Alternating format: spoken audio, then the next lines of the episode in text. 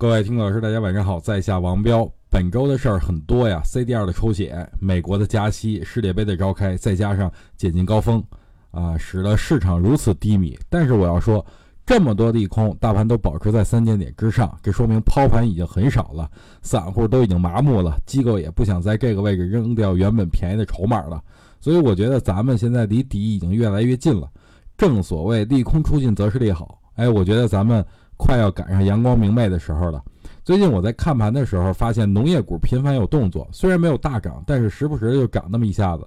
我觉得这里边有蹊跷。但是今天我看到一则消息啊，就是水稻之父团队呢将与阿里合作，这事儿完全利好于农业股。看来有先知先觉的资金已经埋伏到农业股里边了。农业股里边龙头是谁呢？比如什么农平高科呀，其次就是神农基因，大家可以适当的去关注。